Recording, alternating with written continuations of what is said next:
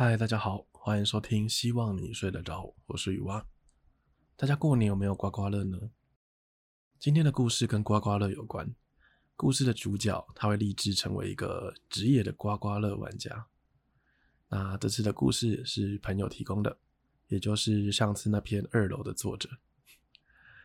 好，我们就开始喽。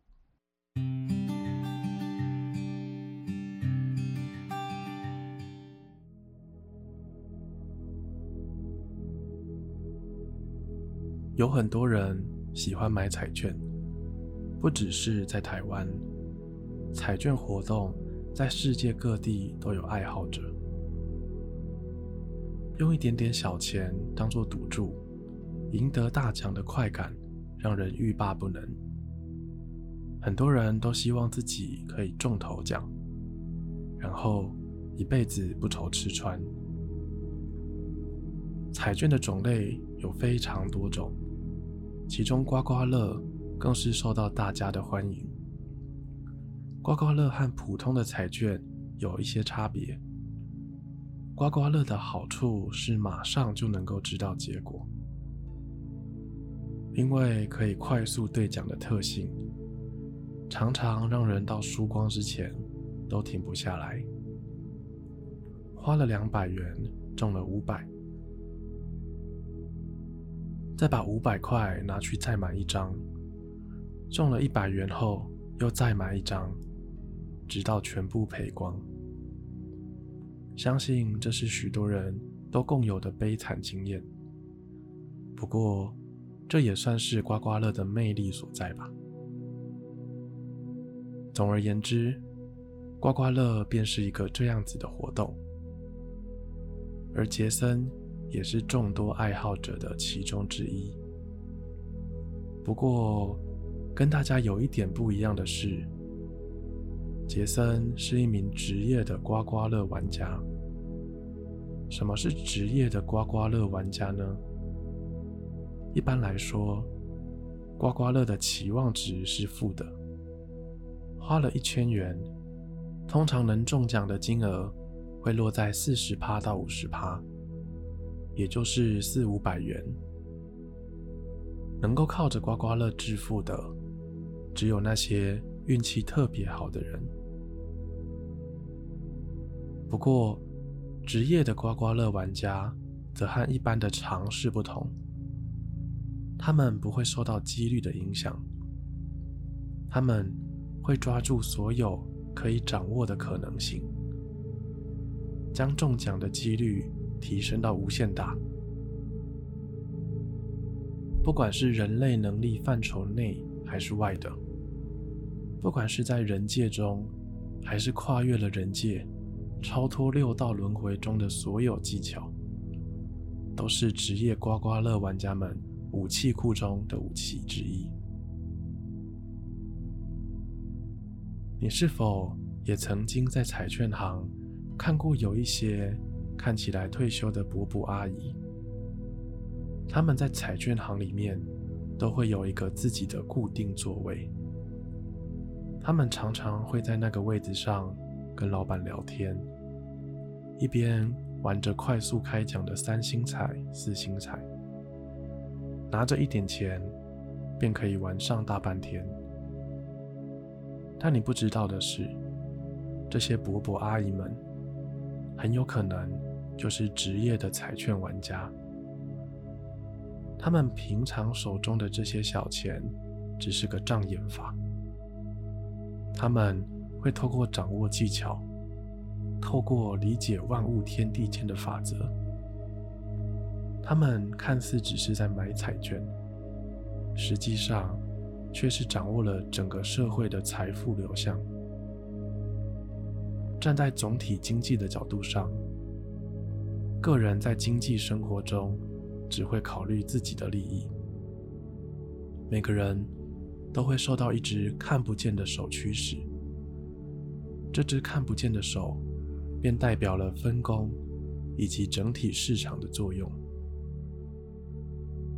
而这些叔叔阿姨们，他们的资产力量加总起来，甚至可以达到操纵这只看不见的手的效果。这也是职业彩券玩家的厉害之处。而跟这些叔叔阿姨们不一样的是，杰森只玩刮刮乐。杰森是个正在就学中的博士生，算是一位见习中的职业彩券玩家。他念的是刮刮乐研究所。在学校，教授们会告诉学生刮刮乐的中奖技巧。他们会从彩券的历史开始讲起，透过历史了解关于刮刮乐的各种流派，再根据各种流派的专家学者中衍生出各种中奖的技巧。在刮刮乐研究所中，每一个教授都有不同的彩券领域专业，算是社会科学中的一种。而每位教授除了学术领域的专业之外，都还会具备不同流派的偏门招数。例如，找一间老板会笑，并且坐东朝西的彩券行，或者是选好你要的种类里面的第七张刮刮乐等等。吸收了大量的学术知识。以及掌握不同中奖偏方的杰森，刚入学就立志成为全职的刮刮乐玩家，立志要靠着手中的这张纸翻转人生。刷刷刷刷，唉，这张也没中。杰森看着一叠没中的刮刮乐，不甘心的又拿出了五百块，想要把这张。没有中的彩券，隔壁那张也买下来。这张再没中，这个月就要吃土了。杰森心里想着，一边把钱给老板。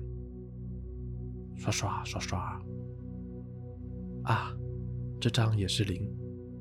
运气怎么会这么背？刚输光钱的杰森决定来去中港转运站转运一下。这招是杰森在研究所时期学会的。叮咚，刚踏出彩券行的杰森一回头看，原来是有人中奖了。一二三四五，中奖的金额后面居然有五个零。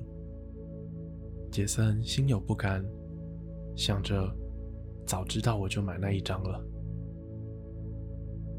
不过，身上没钱的杰森，事到如今也没办法再上诉了，只能羡慕这位中奖的大叔。等过几天后有钱再来了。这天，杰森便在中港转运站睡了一天，但这并不代表杰森没有地方住，而是如果要转运，一定要在转运站。睡满十二个小时才有效果。几天之后，杰森又拿着一些钱来到了彩券行。他抱着这次一定要回本的决心，又买了好几张的刮刮乐。在一顿操作后，杰森只回本了六十趴。他的心开始动摇。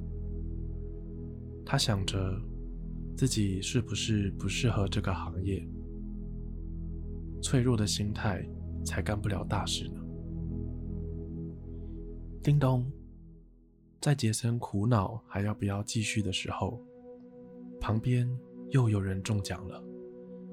一二三四五六，这次中奖的金额居然有六个零。杰森被吓得哑口无言。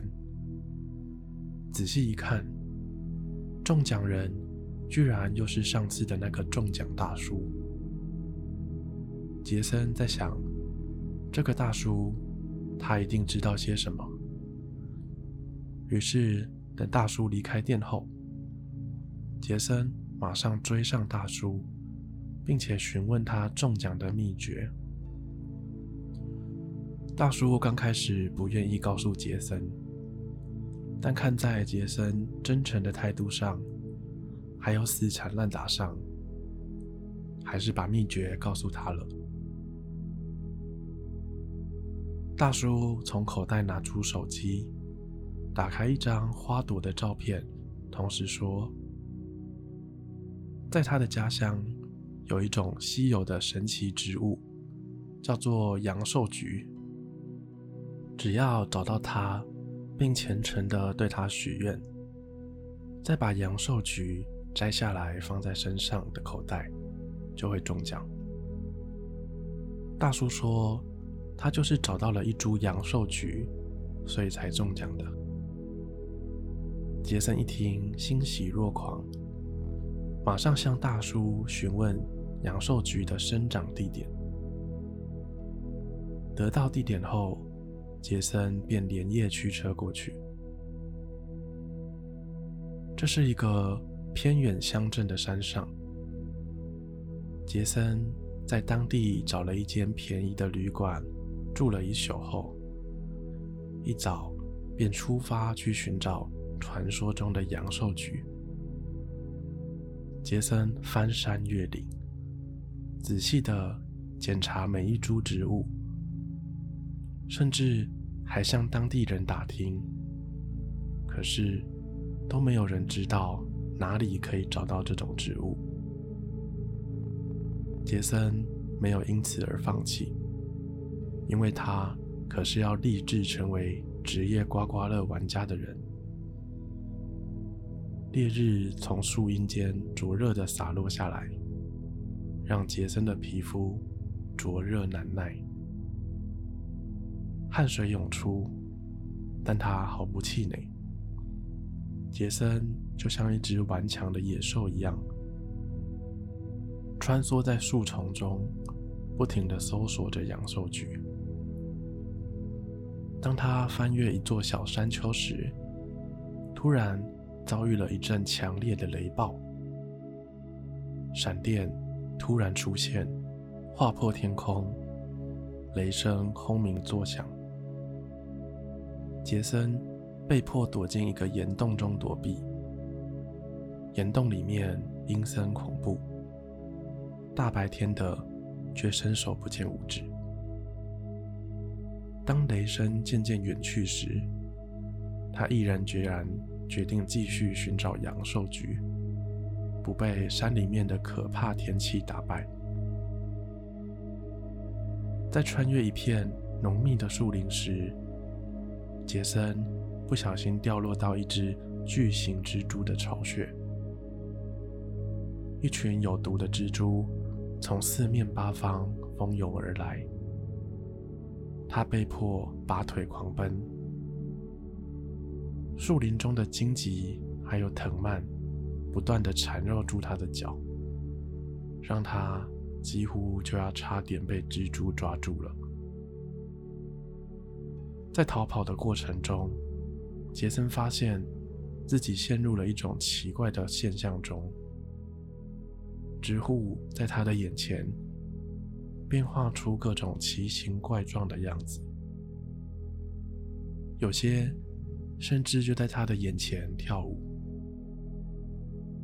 杰森心里感到一阵不妙，但他仍坚信阳寿菊一定就在附近。随着时间的流逝，巨型蜘蛛的追赶渐渐的远去，杰森大口喘着粗气。一边放缓脚步，拔除身上的藤蔓还有尖刺。杰森走到一棵大树旁边，他准备在这里休息一下。突然间，杰森在大树下发现一朵长相平平的菊花，虽然长相普通，但跟杰森拍下来的就跟那位。中奖大叔提供的菊花照片非常的相似，虽然花瓣的数量不同，但基本上已经算是长得一模一样了。这肯定就是阳寿菊了。杰森压抑着兴奋的情绪，静下心来，虔诚地对着菊花祈祷。拜托让我中大奖，拜托让我中大奖，拜托让我中大奖。在心里默念三次后，杰森小心翼翼地把花朵摘下来，并收到胸前的口袋。回到家后，杰森马上去银行领出所有的存款，带着钱来到彩券行。老板，我要买最贵的刮刮乐。杰森的脸上出现了不曾有过的自信。一直以来都不敢买五百块以上的刮刮乐，杰森今天可以说是胜券在握。他直接买了头奖两千万，一张要价两千元的刮刮乐。杰森就这样花光了所有的积蓄，买了无数张两千元的刮刮乐。这把我一定要赢！杰森的心中就像燃烧着火焰一般。他小心翼翼地刮除每一区游戏的银漆。游戏一没中，游戏二没中，游戏三没，等等。有数字。游戏三的玩法跟其他区有一点不同，它刮出的数字是多少就是中多少。杰森在这一格刮出的第一个数字是二，他的手狂流手汗，心想着以这个位置来说，有可能是大奖。杰森屏住呼吸，慢慢的往后开，一个、两个、三个、四个、五个、六个、七个，后面是七个零。杰森的心跳顿时暂停了一拍，接着杰森一句话都没说，便把彩券收到了口袋中，默默的走出彩券行。离彩券行有一段路之后，杰森才小心翼翼地把彩券又拿出来看看，再一次确认上面的数字都没有错之后，杰森便像发疯一样边跑边叫。突然间，滋！一辆卡车刹车不及，撞上了在路上蹦蹦跳跳的杰森。杰森当场躺在地上一动不动，而这时候，之前中奖的大叔刚好经过，看到倒在地上的杰森，并望向他胸口口袋露出的菊花，若有所思地走到一旁，口中碎念着：“哎，这年轻人找错了花呀，这把不是阳寿菊。”而是阳寿菊啊！今天的故事就讲到这边，大家晚安。